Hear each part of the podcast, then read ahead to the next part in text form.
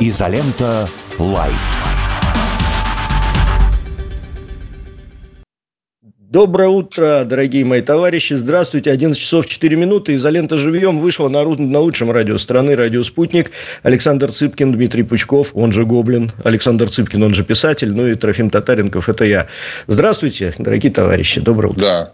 Доброе. Здравствуйте. Доброе утро. Да. Я чуть-чуть небольшую пару слов скажу. Мы за кадром, ну, вернее, в интернетах вещаем, когда перед эфиром начали говорить о том, что изоленте живьем прилетел страйк за видео годовалый, год и три месяца назад назад было снято видео в таком вот составе, как мы сегодня, по-моему, даже так же без Петра. Э, и вот сейчас вдруг мы получили желтую так называемую карточку, да, страйк за э, hate speech, то бишь, э, как это дословно-то перевести, агрессивный, Ар... это сам риторику, да, что-то такое, да. агрессивную риторику. Hate Дмитрий Юрьевич начал объяснять... переводится. На русский переводится hate speech. Да. Дмитрий, ну скажите, как опытный. Это, это, я, я вас сразу огорчу. Это вам первый звоночек, что вас вот-вот забанят. То есть, это на вас обратили внимание украинские нацисты, которые на вас жалуются. Вот это происходящее, оно для выполнения, так сказать, правил политеса. Тебя не просто так забанили, а за хейт-спич. Что такое speech? Ну, на своем примере рассказываю. То же самое за ролики годовалой давности speech. Где? В ролике полтора часа разговоров. А мы не обязаны на это отвечать. И при этом их не интересовали ролики, например, с Игорем Ивановичем Стрелковым, который рассказывал, как он там воевал в Славянске. Не интересовали ролики с другими ополченцами. Нет. Их вот там профессор Попов из э, Санкт-Петербургского университета, Сема Уралов, который про Украину рассказывает совершенно спокойно. Потом до меня дошло, что hate speech – это когда я называю украинских нацистов нацистами. Вот это hate speech. Нацисты это ненавидят.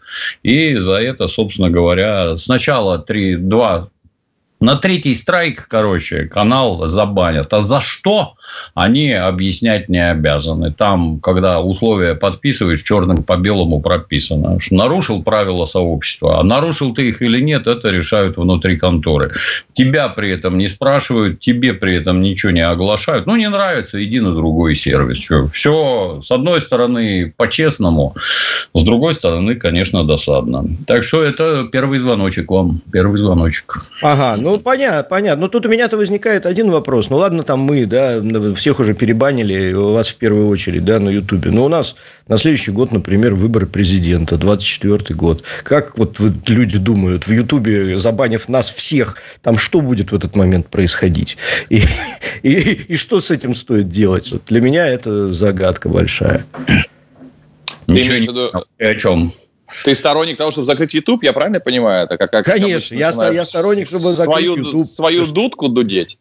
А, э, я, по, да, я по... считаю, что дудка у нас должна быть только своя исключительно сейчас, потому что в Ютубе нас не будет, а они нам устроят там сейчас такое, что земля в овчинку покажется. Согласен, да, надо закрыть. Если нас там нет, то надо закрыть, да.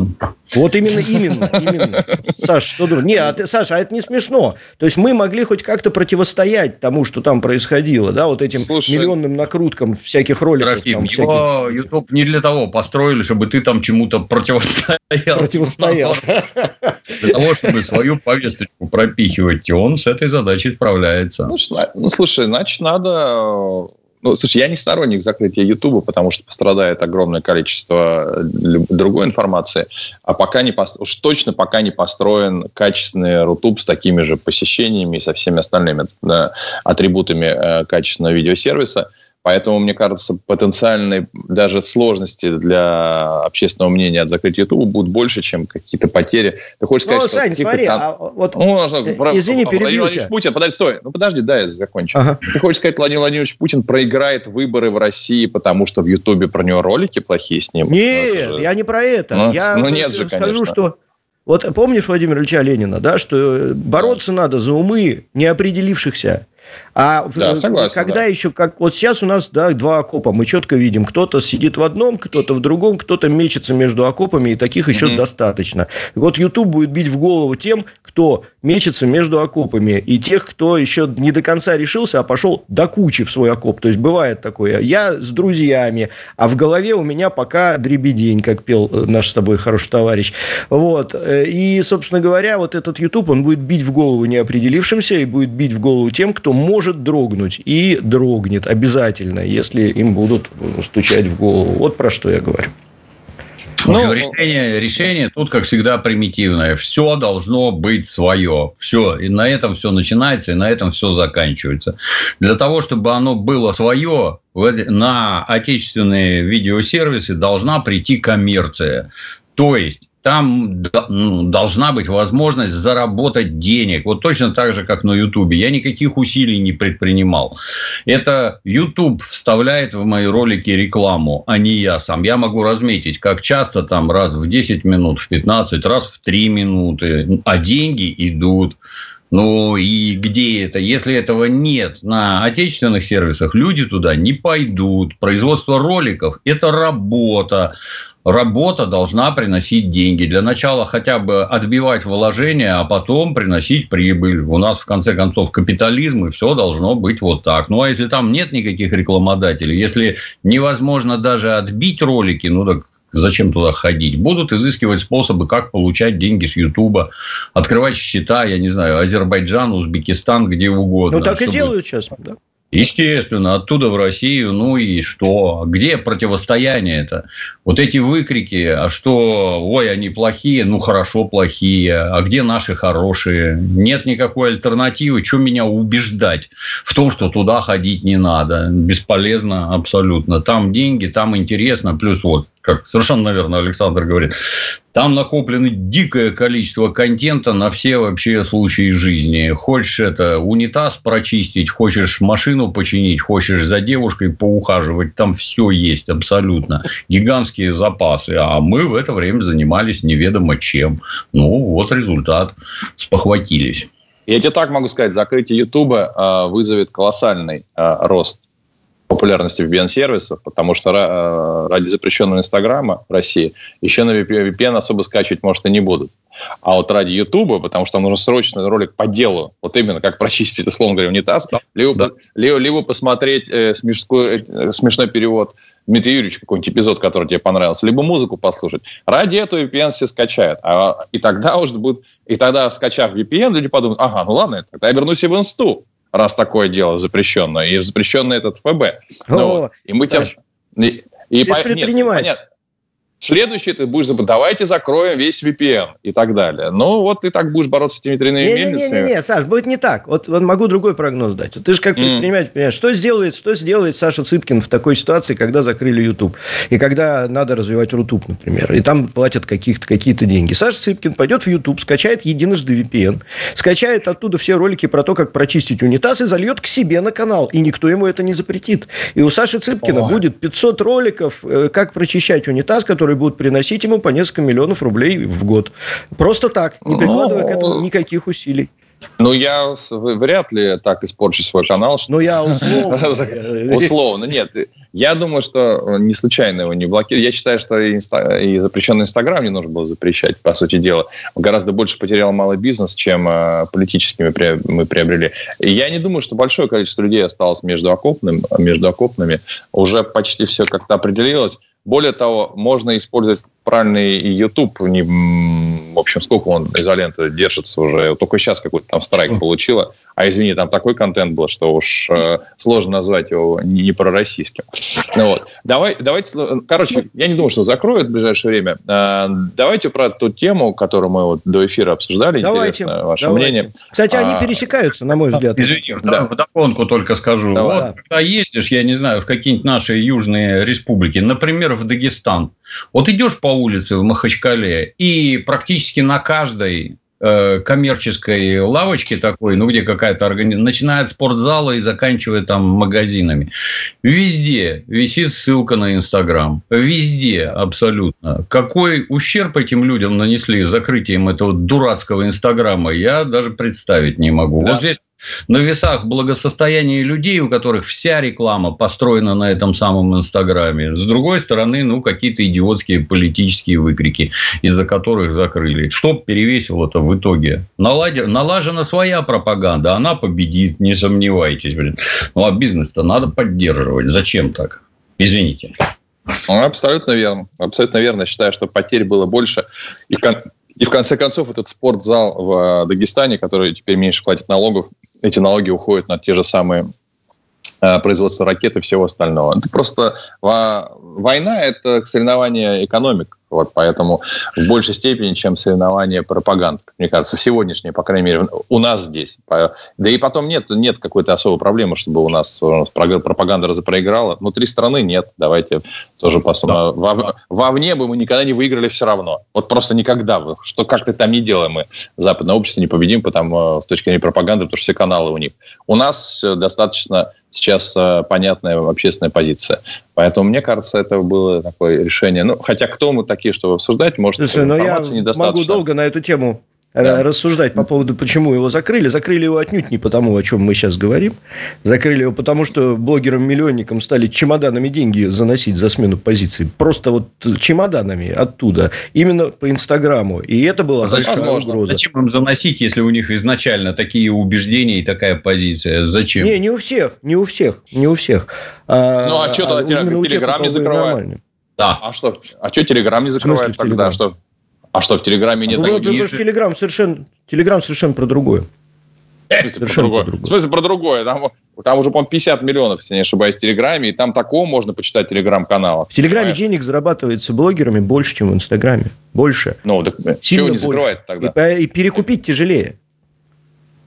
Ну, что-то какая-то такая логика, мне кажется, Ладно, мы сейчас, очевидно. да, мы сейчас да. уйдем вот в эти детали, детализацию. Я думаю, что это Давайте про Кевина Спейси. Потом можем да. поспорить. Давайте Итак, по Кевину Спейси, который вот закрыли в США. Да. И потом открыли. Давай рассказывай. Что случилось? Да, Кевин Спейси, если я правильно понимаю, выиграл все судебные тяжбы, с него сняты обвинения в сексуальном насилии, и, в общем-то, он теперь э, чистый и благопристойный. А, была даже фотография, как он сидит, по-моему, чуть не в лондонском где-то баре и отмечает а, вот эту победу а, правосудия, победу правосудия, которая защитила репутацию. Тем не менее, а, за последние несколько лет понятно, что карьера Кевина Спейси была практически уничтожена по обвинению недоказанному. Это очень важный момент с а, культурой отмены. Есть такое понятие презумпции невиновности в праве, которую культура отмены абсолютно стерла.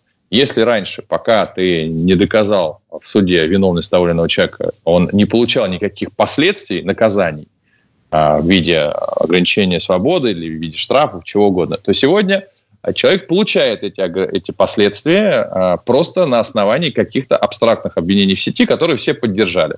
Они будут ли накачаны, не накачаны, неважно. И тем самым презумпция невиновности исчезла, которая была 2000 лет.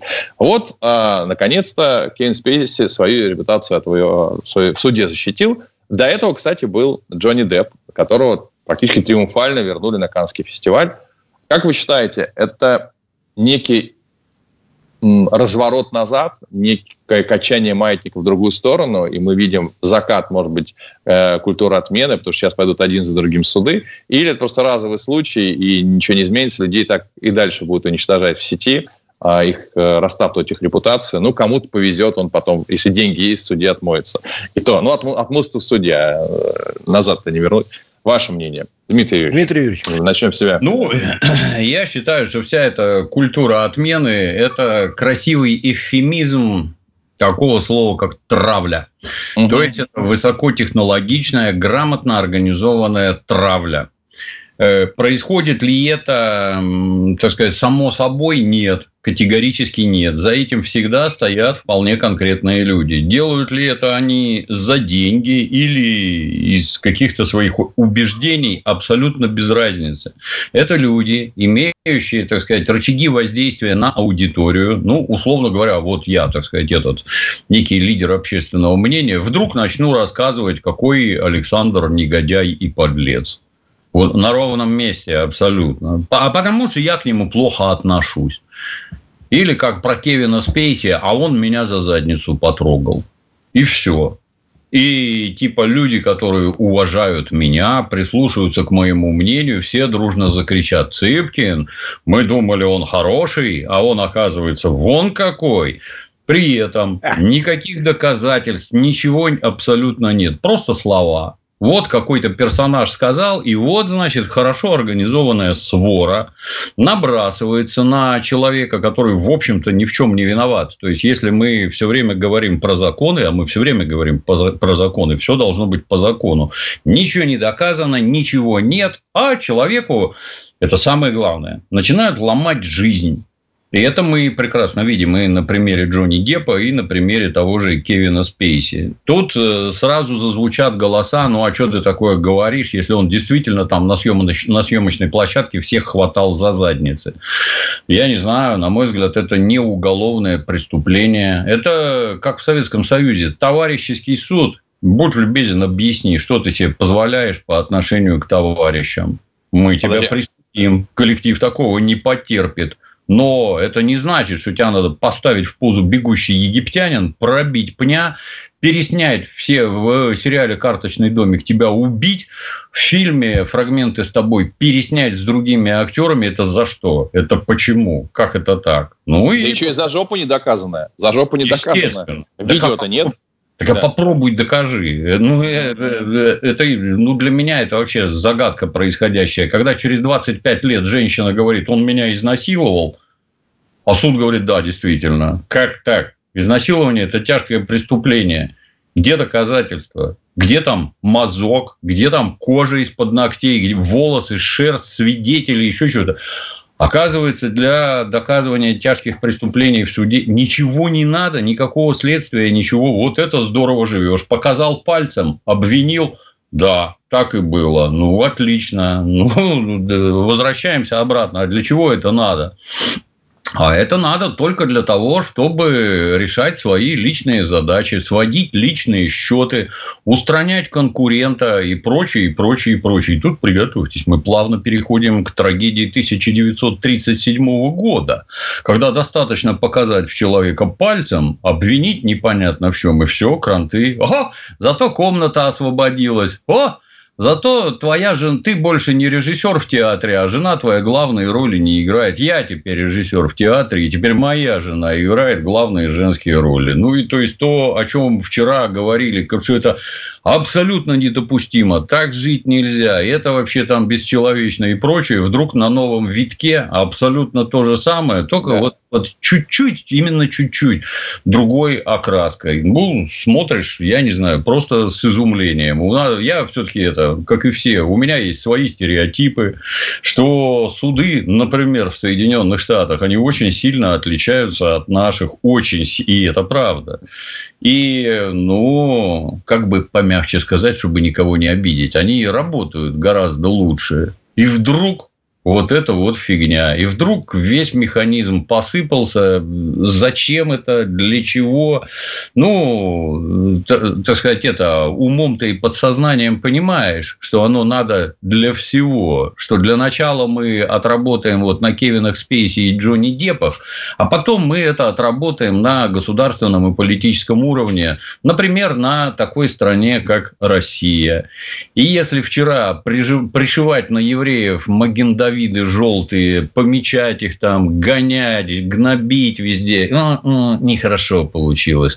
А с русскими сегодня совершенно отлично. Вот абсолютно то же самое, но называется по-другому. Русский, ну вот на, на тебе, считай, желтый Магендавид пришит. Сюда мы тебя не пустим, здесь тебе не место, с соревнований пошел вон, с фестивалей пошел вон, просто потому, что ты русский. Вот. Не, не важно, какой ты там. Вот так их эта культура отмены и работает. Я железно уверен, что это очень хорошо продуманные люди, всем этим руководят и все это направляют. Повторюсь, натренировались на Джонни Депах и перешли на самый-самый ну, верхний уровень. Ну, подожди, так вопрос-то был в том, что да, сейчас Джонни Депп отбился, отбился, да, извини, отбился, теперь Кевин Спейси отбился. Это разворачивается система или это исключение нет, из правил? Нет, ну, я не скажу, что это исключение. Ключевое, это самое главное. Человеку жизнь поломали. Вот Уже. просто угу. палку об колено поломали. Что с того, что суд его оправдал? Он вернется в карточный домик, где его похоронили? Или там в каких-то фильмах переснимут фрагменты? Нет. А его куда-нибудь позовут теперь? Нет. Дальше скажут, он токсичный, кто иностранные языки плохо понимает, токсичный значит ядовитый. То есть, когда ты его трогаешь, ты отравляешься от него. А сам он, присутствуя, например, в нашей компании, отравляет нас всех, распространяя вот это облако ядовитое. От тебя надо держаться подальше, никуда не позовем. А какой-то удар по деньгам, я даже представить не могу. О, это колоссальный. И суды колоссальных денег стоят. Да, Трофим, ты, ты извини, пожалуйста. Я бы, да, я хотел, я не буду на эту тему рассуждать, просто напомню вам, что это началось не вчера, и не, не, не 5 лет назад. Значит, э, первое. Помните, как мы давно еще, в 90-е, восхищались? А смотрите, а только лишь начался коррупционный там, или сексуальный, или еще какой-то скандал, а чиновник уже застрелился или ушел в отставку. А на Западе вот так. Потом проходит несколько лет, что все это сфабриковано, просто нужно было, чтобы он застрелился или ушел в отставку. Таких примеров десятки. Это раз. А в шоу-бизнесе, ну, всем напомню, 92 год. Величайший боксер на пике своей формы Майк Тайсон. Его обвиняют в изнасиловании. Горничная с третьей попытки его на фотографии только узнает. Потому что она даже не поняла вообще, о чем идет речь. Но, тем не менее, его сажают в тюрьму за изнасилование. Есть документальный фильм замечательный на это угу. дело, как, про это дело, как Дон Кинг убирал со сцены своего же, кстати, ставленника Майка Тайсона, потому что никто победить не мог, и деньги перестали зарабатываться нормальные. То есть нужно, нужна была конкуренция, чтобы бабки зарабатывать, а Тайсон вырубал всех, и никакой конкуренции не было. Его взяли, посадили за изнасилование. 92 год. Так что Кевин Спейси – это правнук уже того поколения э, людей, угу. которые первыми попробовали эту западную модель на себе. Две минуты. А у нас она при будет приживаться, согласитесь, она тоже потихонечку появляется. А, а ты знаешь, вот, Саш, позволь, позволь, буквально в Хабаровске, да. вот сейчас это обсуждали, был в Хабаровске, и стояли, ну, там всякие наши чиновники, там, министры, не министры, интересные угу. разговоры. Я говорю, смотрите, э, в этом, на, на этой неделе 50 лет Моники Левински как раз было, да, помните, Моника Левински, там бам-бам-бам, импичмент, да, да? Я говорю, а теперь представьте, чтобы, ну, вот, например, наш президент сказал, там, вот с какой-то девушкой, да классный мужик, да, вообще чувак может. Это да, а, да, нет, но я про другое. Я, согласен, сейчас у нас тоже появляется культура отмены, к сожалению, когда обвинение все это недоказанное, и есть люди, которые совершенно, а, даже про государственных взглядах, их, чтобы убрать с какой-то позиции, начинает про них писать, и дальше он еле-еле отмазывается. Просто не хочу в эфире имена произносить, мне просил этого не делать как раз а, жертва этой травли. У нас появляется то же самое. Что нам сделать, чтобы этого избежать? Каким образом нам поступить? Или соцсети не подразумевают никакой другой истории, кроме вот такой травли. Что вот это вот получили соцсети, вот вам в подарок Минута до, до, до, до, до новостей. Ничего не, компактно. То есть, как, Ничего не сделать. Раз, как-то раз в одном нашем мега уважаемом сетевом издании значит, предложили интервью. Я, соответственно, интервью выдал. Ну, то есть, мне письменно присылают вопросы, я письменно даю развернутые ответы. После чего персонаж, который, значит, это у меня просил, начинает выдергивать у меня по одному предложению из моего интервью и глумливо, значит, посмотрите, тут вот, а, а здесь вот так. То есть, э, я с таким впервые столкнулся. Это мега издание издание сетевое. Впервые увидел, даже как интересно. Ну, вот у меня есть свой сайт, свои соцсети и прочее. Я, о, посмотрите, вот текст мой что я отвечал. А вот посмотрите, что талантливый журналист с ним делает. Ну, вот так можно отбрехаться, да. Потому mm-hmm. что свои ресурсы огромные и, в общем-то, ничуть не слабее, чем тамошние. А все это растаскивается повсюду. О, посмотрите, как интересно. А если такого нет, тебя просто растопчут. И как, mm-hmm. как с этим бороться? Ну, это же это, вы же тоже понимаете правильно. Раньше это все было то же самое. Интернет просто это дело в миллионы раз усилил. Оно гораздо да, масштабнее. массовым. Происходит. Да. Угу. да. Что так, мы ну что, мы сейчас э, уходим, да, на уходим на новости. Мы в интернете продолжим, кто не знает. Там сейчас поотвечаем на вопросы и вернемся к вам. Изолента Live.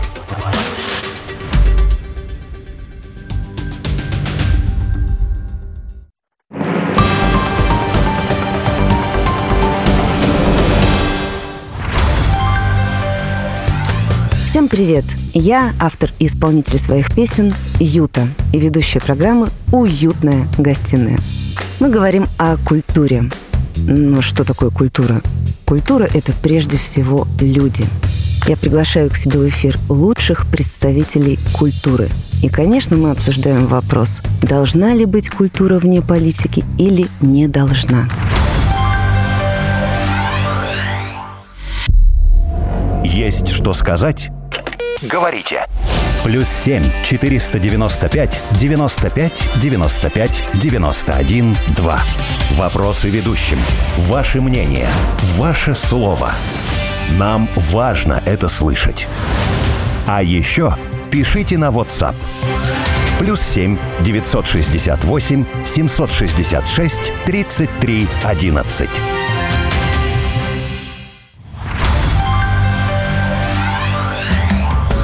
Здравствуйте, я Кирилл Вышинский. Раз в неделю по вторникам буду говорить с вами о важном и актуальном. Спокойно, серьезно, довольно откровенно. В общем, это будет разговор без дураков. Давайте так и договоримся. Вторник в 17.00 без дураков с Кириллом Вышинским. До встречи.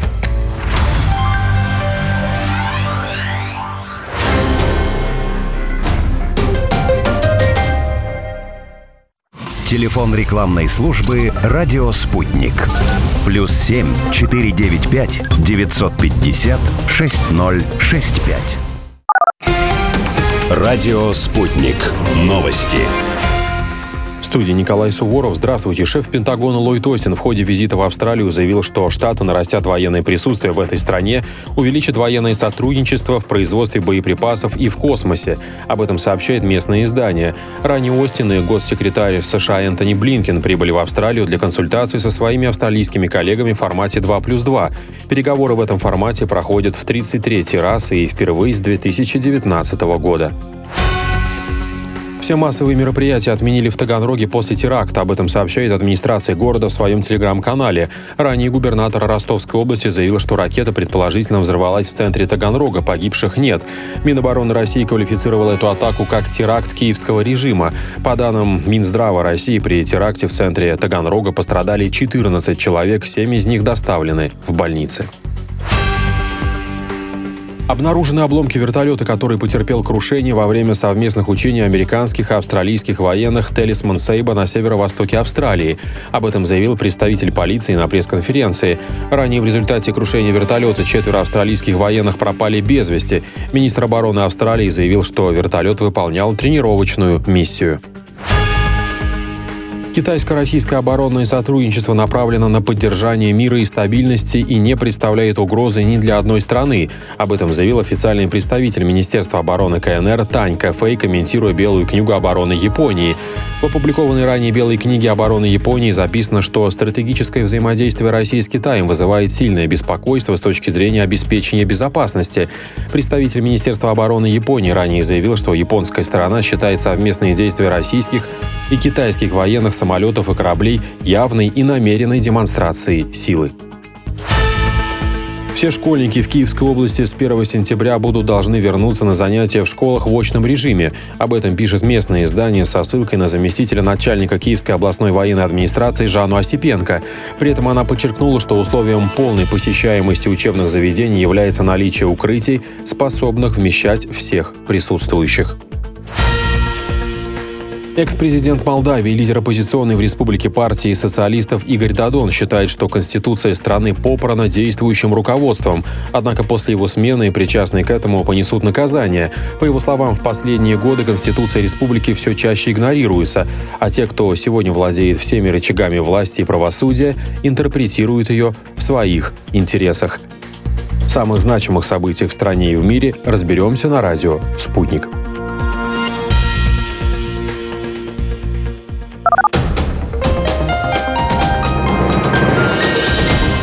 Следующий выпуск новостей на «Спутнике» менее чем через полчаса.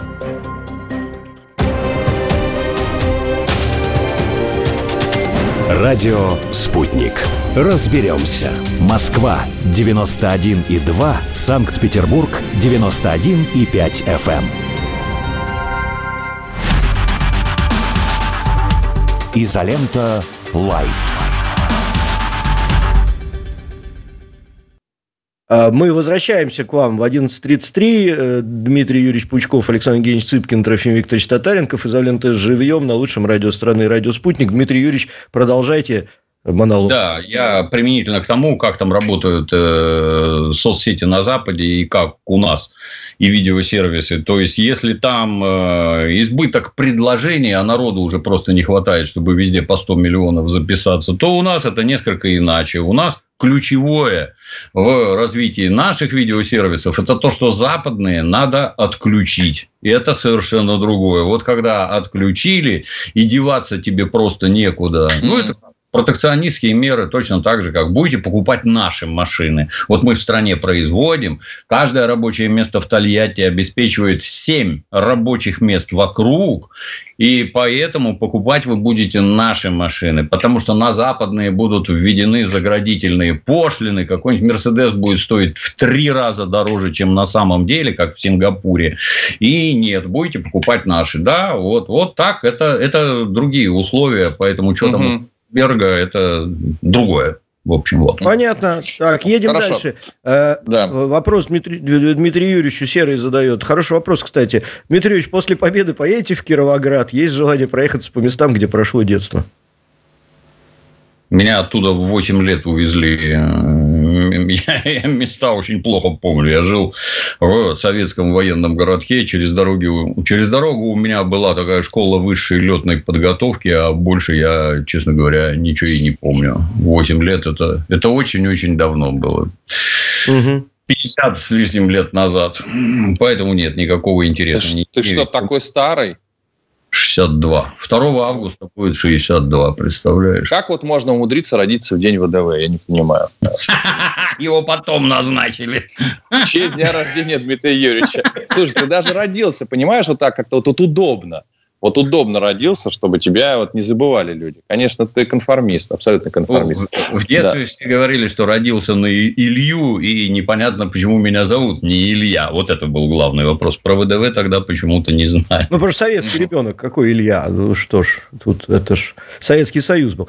Слушайте, хороший вопрос, так, да. и такая тема, тема для обсуждения, прям большая, которую я бы хотел сейчас тоже затронуть. Владислав Алдаковский в «Изоленте Плюс» у нас задает. Здравствуйте, дорогие товарищи. Каково ваше мнение мнение по вопросу повышения верхнего порога призывного возраста при отсутствии повышения нижнего? Спасибо. Хороший вопрос, важный, я часто его слышу. Давайте поговорим.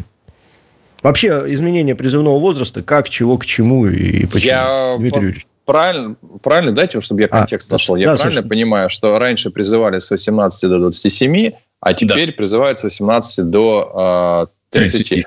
А у меня вопрос, вот те, кому сейчас исполняется, условно, там 28, 29, которые по, э, по предыдущим закону не должны были призываться, они начнут призываться или нет? Или на них это не действует? Обратной силы Наверное. не имеет закон? Наверное. да. Ну, да. С, слушай, я для того, чтобы высказываться профессионально, я вообще, честно говоря, хотел бы узнать, допустим, какой призывной возраст в том же самом Израиле, где тоже обязательная военная служба, и в других странах. Ну, вероятно, э, государство пытается каким-то образом э, увеличить количество призывников, и нашло такой, такой способ единственным. Ну вот, ну вот ничего больше не скажешь, недостаток аналитической информации, чтобы оценить это, либо не оценить. В целом, ну, конечно, чем э, больше людей, получается, выдернуто из народного хозяйства в, в армию, а в 28-29 лет человек обычно уже что-то там достиг, уже что-то делает. И его начнут выдергивать на год. Э, он может... Это для экономики, ну, надо считать, не самая, наверное, лучшая история. А мы сейчас не говорим про военные действия, что, если я правильно понимаю, призывников все равно на, на войну не берут. То есть здесь, ну, сейчас, по крайней мере. А, то есть эта ситуация не, не в том, что вот у нас будет лишнее количество людей, которые попадают непосредственно в боевые действия. А, вот. А, с другой стороны, у нас там прошла мобилизация, и попали вот, люди гораздо более старшего возраста, и попали прямо в боевые действия, и, и погибают, и становятся инвалидами. То есть это достаточно не, трагическая, непростая история. Вот. А, вероятно, государство предполагает, что дальше лучше не будет. Не, не, в, в перспективе даже конкретного конфликта с э, Украиной, а в целом на ближайшие какие-то годы. Ну и как-то, наверное, хочет вот эту цель, сколько там, а, полтора миллиона, да, не поставили. А зачем это делается? Это уже вопрос тем, кто занимается стратегическим, стратегической безопасностью. Поэтому давать свои оценки. В целом, ну, конечно, ты грустишь от этого. Че, а, что, а что в этом веселого? А есть ли какие-то возможности этого избежать, это, это я не знаю, тут э, действительно мне не хватает информации. В Израиле да. с 18 до 27 лет призывной возраст сейчас, я посмотрел. Ну, вот, я не знаю, есть ли в мире еще до 30. Ну, ситуация-то плохая. Тут это, не надо кривляться. Мы стоим на пороге очередной чудовищной войны, организованной ведущими демократическими державами. Для этого нужны войска. Внезапно оказалось, что 30 лет испражнялись в мозги и вели не туда, рассказывая про какую-то там компактную высокопрофессиональную армию. А ваша компактная и высокопрофессиональная армия, как она? Против такого, как на Украине. Как она, ваша высокопрофессиональная армия? Ответ – никак. А если бы не с Украины, а еще из Запада, и с Юга, то есть с Востока и с Юга, что бы тогда ваша профессиональная армия делала? Это же чушь, откровенная чушь. И, кстати, вот эти твари, которые эти, занимались этими реформами армейскими, живы, здоровы, топчут землю, получают зарплату, имеют гражданство Российской Федерации. Кто эти люди? Покажите их. Пусть они расскажут, куда они вели страну, почему и как получилось то, что мы имеем сейчас. Ну и внезапно, в кавычках, выяснилось, что для обороны такой огромной страны, как Российская Федерация, нужна очень большая армия. И без призывной армии деваться некуда. И она будет большая, если мы хотим жить. А далее переходим к вопросу, а, а, а зачем была устроена вот эта вот клоунада, там какие-то, сейчас мы подумаем, сейчас мы тут вынесем на общественное обсуждение, сейчас мы тут решим. Вынесли, вышли и сказали, будет вот так. Это предмет для укрепления общественного доверия, я правильно понимаю? Людей подобные вещи откровенно бесят. Никаких объяснений, ничего вообще. Будет вот так. Ну, спасибо. Вы в ответ получите такой вал ненависти, кто там занимается пиаром в этих военных ведомствах, для меня натурально загадка. Вы вообще считаете, что с обществом не надо разговаривать? Я уверяю вас, это не так. С ним разговаривать надо. Ему надо достаточно подробно все объяснять, чтобы любые действия получали поддержку в обществе, а не решительный отпор. Ну, а что касается войны как таковой, воюют там солдаты, не воюют, для меня вообще загадка. Зачем их в армию призывают, если они не воюют? Это что, пионер-лагерь или что? Или в 18 лет ты считаешься недостаточно взрослым? Чушь какая-то. На кой черт вы им даете оружие? И учите с ним обращаться? Это зачем? Для того, что они не могут воевать, да?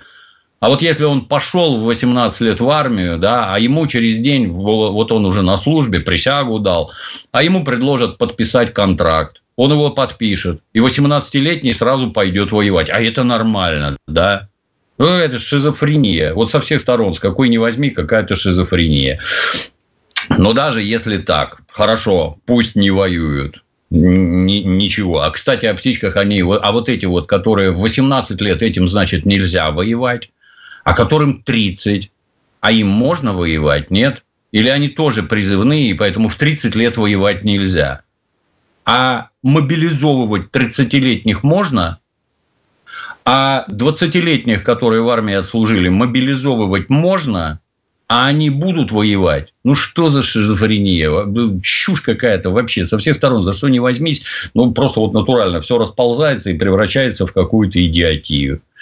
Но даже если так, то есть, вот некоторое количество мобилизованных воюет на фронте, а кто-то должен, например, обеспечивать тыл ну, и там нужны солдаты. Именно солдаты, не вольно-наемные какие-то, а солдаты, не гражданские служащие, а солдаты. Нужен крепкий армейский тыл. Ну, то есть, совершенно понятно, что все делается, в общем-то, правильно, а с другой стороны делается так, что ну, только руками развести. Вот все как обычно.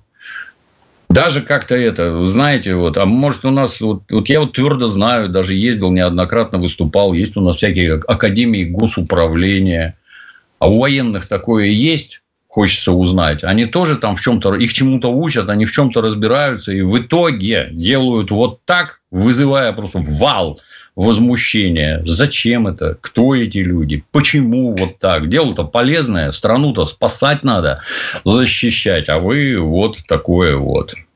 Удивительно. Трофим, а да. а ты что скажешь? Слушай, ну я, во-первых, скажу, что вот нам тут зрители в «Изоленте Плюс» подсказывают, Саша, что на Израиль-то равняться, конечно, здорово, но там еще всех женщин призывают, не забывай об этом. Э, вот, что можно, конечно, сразу мериться призывным возрастом, но если бы сегодня тебе сказали, что в России призывают всех женщин, я думаю, что ты бы не был счастлив в своих выступлениях. Я согласен с нашим зрителем.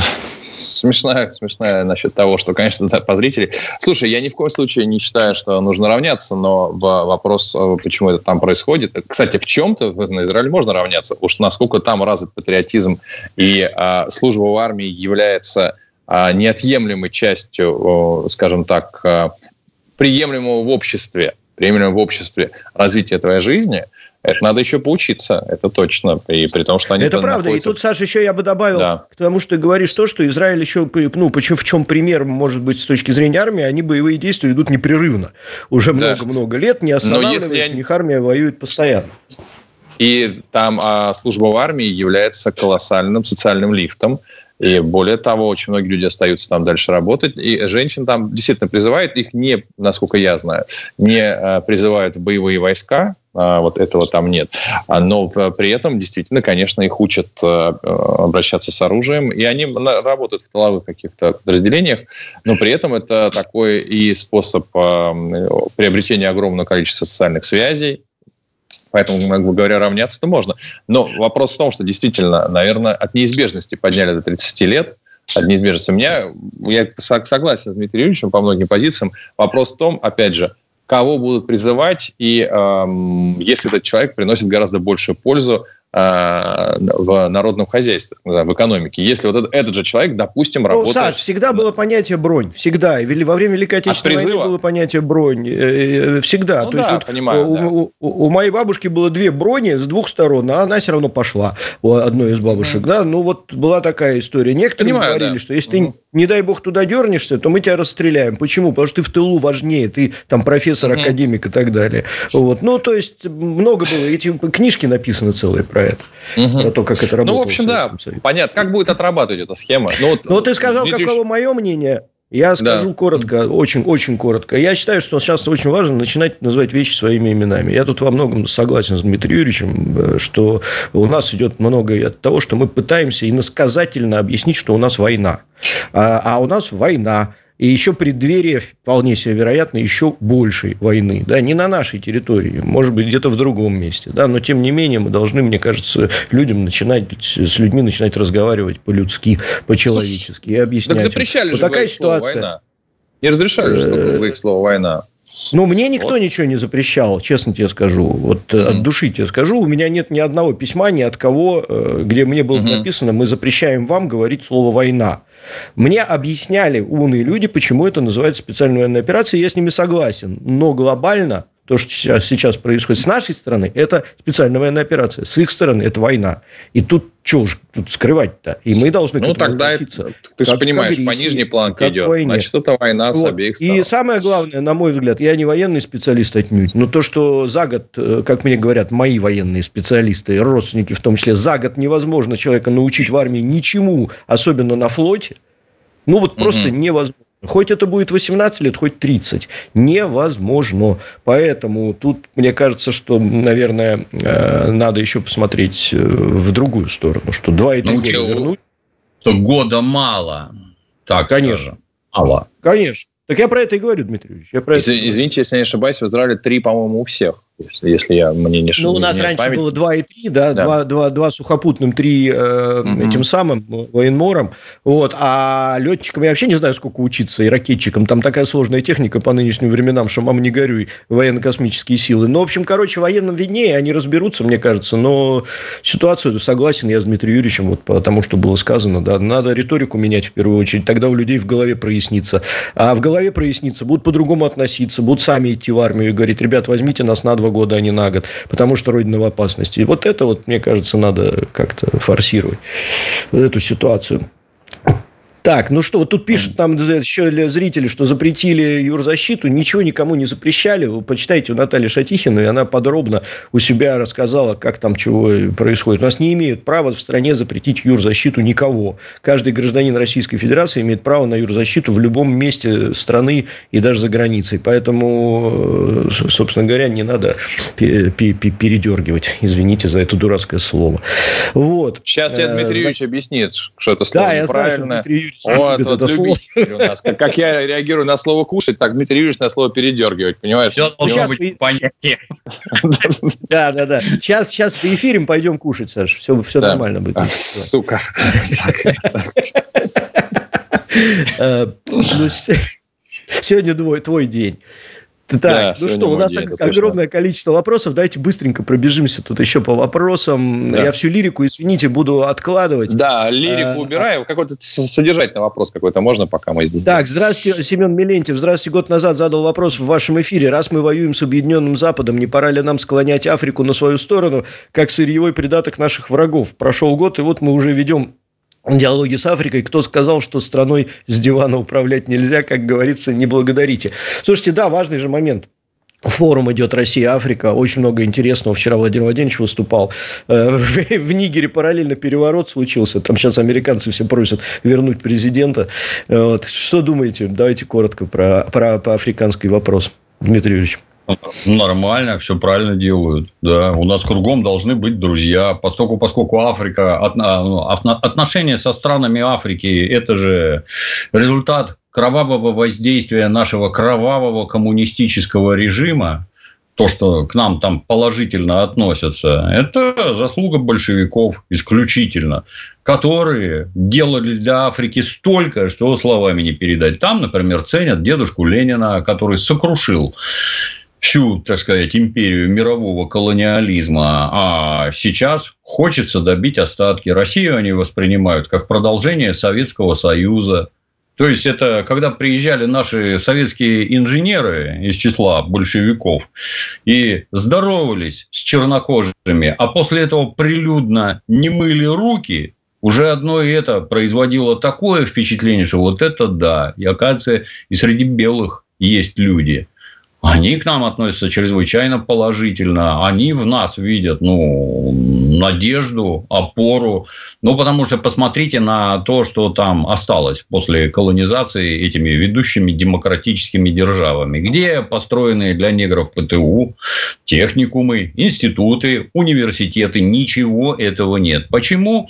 Потому что вашу элиту надо целенаправленно отбирать, после этого вести учить в Сорбонну, например, в Париже это же образование мирового уровня, наивысшее, так сказать, да, в Сорбоне хорошо, да, мы учим только мега талантливых, да, при этом с тобой будут работать французские спецслужбы, вербовать тебя сразу, склонять, и туда ты поедешь готовым, так сказать, продуктом для защиты интересов Франции, а не твоей собственной страны. Ну, вот это не всем нравится, понимаете? Вот такое воздействие со всех сторон. Все хотят самостоятельности, все хотят, чтобы у них была независимость. Ну, если Россия в этом может помочь, почему же нет? Они не просто так, что типа на континенте 54 страны, а приехали представители из 49, это вообще за гранью. То есть, вот это видно, что им действительно настолько это интересно. Ну, а как там действовать? Ну, вот там наша известная компания «Вагнер» крайне успешно действует, решая гражданские и военные конфликты и разводя людей в разные стороны. Если французам плевать, то наши прекращают гражданскую войну. Одно это уже, когда вас перестали убивать, рубить руки, головы и все остальное, это уже, понимаете, кто? Русские, Круто. А можно к нам? А можно к нам? А пришлите к нам вот это вот. Ну, прекрасно. С одной стороны, китайцы, которые строят железные дороги, порты, разрабатывают ресурсы, а значит, там рабочие городки, в которых поликлиника, детский сад, школа.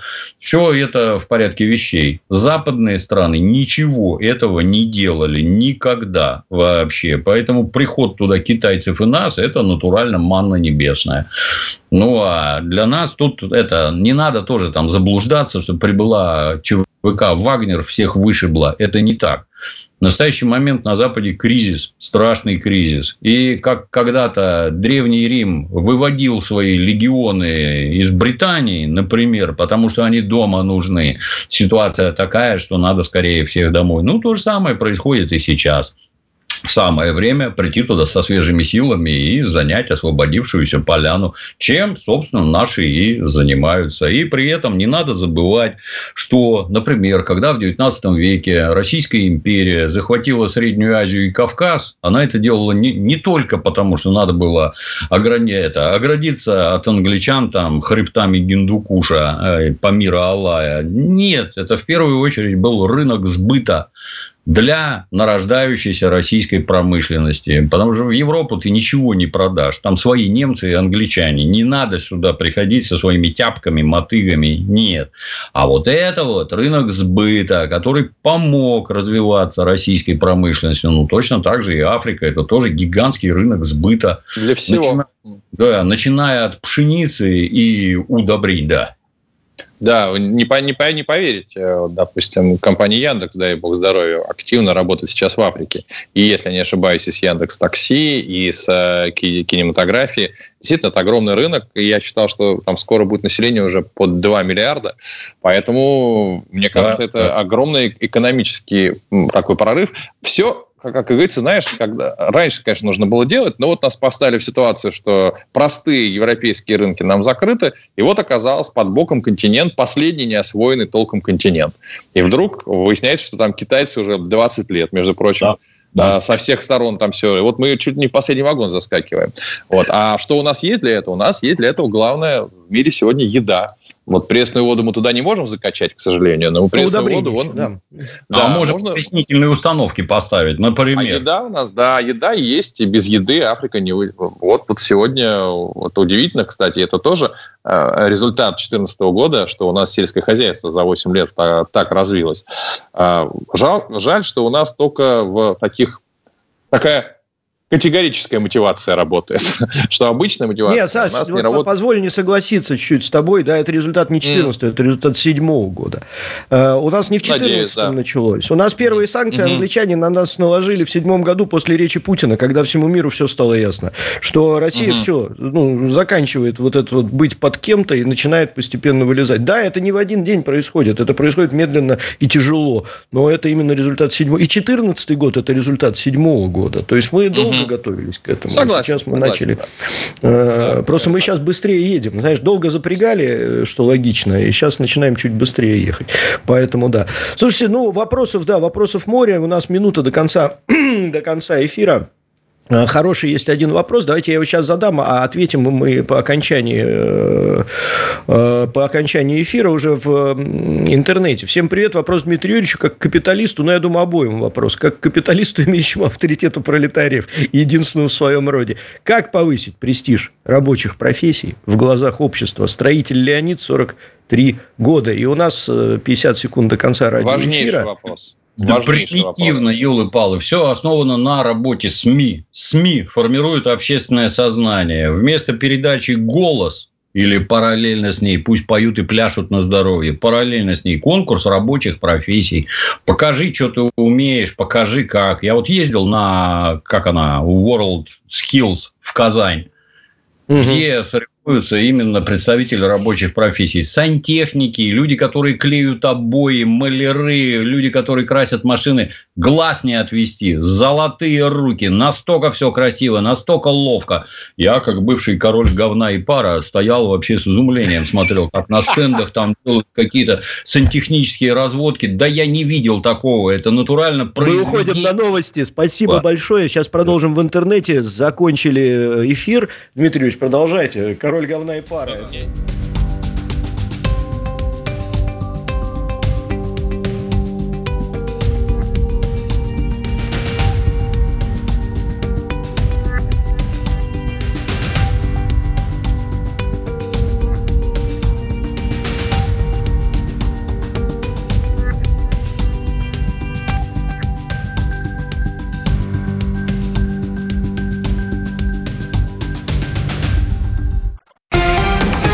Радио «Спутник». Новости. В студии Николай Суворов. Здравствуйте. Шеф Пентагона Ллойд Остин в ходе визита в Австралию заявил, что Штаты нарастят военное присутствие в этой стране, увеличат военное сотрудничество в производстве боеприпасов и в космосе. Об этом сообщает местное издание. Ранее Остин и госсекретарь США Энтони Блинкен прибыли в Австралию для консультаций со своими австралийскими коллегами в формате 2 плюс 2. Переговоры в этом формате проходят в 33 раз и впервые с 2019 года. Все массовые мероприятия отменили в Таганроге после теракта. Об этом сообщает администрация города в своем телеграм-канале. Ранее губернатор Ростовской области заявил, что ракета предположительно взорвалась в центре Таганрога. Погибших нет. Минобороны России квалифицировал эту атаку как теракт киевского режима. По данным Минздрава России, при теракте в центре Таганрога пострадали 14 человек, 7 из них доставлены в больницы. Обнаружены обломки вертолета, который потерпел крушение во время совместных учений американских и австралийских военных Телесман Сейба на северо-востоке Австралии. Об этом заявил представитель полиции на пресс-конференции. Ранее в результате крушения вертолета четверо австралийских военных пропали без вести. Министр обороны Австралии заявил, что вертолет выполнял тренировочную миссию. Китайско-российское оборонное сотрудничество направлено на поддержание мира и стабильности и не представляет угрозы ни для одной страны. Об этом заявил официальный представитель Министерства обороны КНР Тань Кэфэй, комментируя Белую книгу обороны Японии. В опубликованной ранее Белой книге обороны Японии записано, что стратегическое взаимодействие России с Китаем вызывает сильное беспокойство с точки зрения обеспечения безопасности. Представитель Министерства обороны Японии ранее заявил, что японская сторона считает совместные действия российских и китайских военных самолетов и кораблей явной и намеренной демонстрацией силы. Все школьники в Киевской области с 1 сентября будут должны вернуться на занятия в школах в очном режиме. Об этом пишет местное издание со ссылкой на заместителя начальника Киевской областной военной администрации Жанну Остепенко. При этом она подчеркнула, что условием полной посещаемости учебных заведений является наличие укрытий, способных вмещать всех присутствующих. Экс-президент Молдавии, лидер оппозиционной в республике партии социалистов Игорь Дадон считает, что Конституция страны попрана действующим руководством.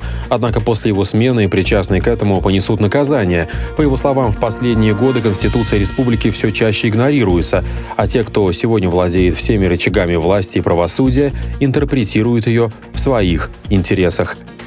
В самых значимых событиях в стране и в мире разберемся на радио «Спутник».